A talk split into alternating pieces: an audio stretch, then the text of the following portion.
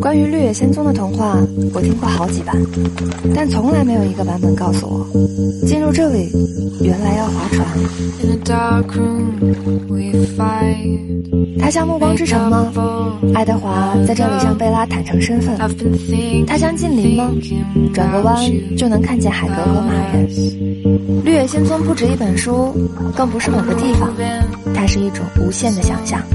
从神秘到阳光。只差一个想象，森林、阳光、小船，脚划过水面，就将一片绿色沾染。在奶盐绿做成的童话世界，你就是闯入奥兹国的多罗西。谁说只能烟花三月下扬州？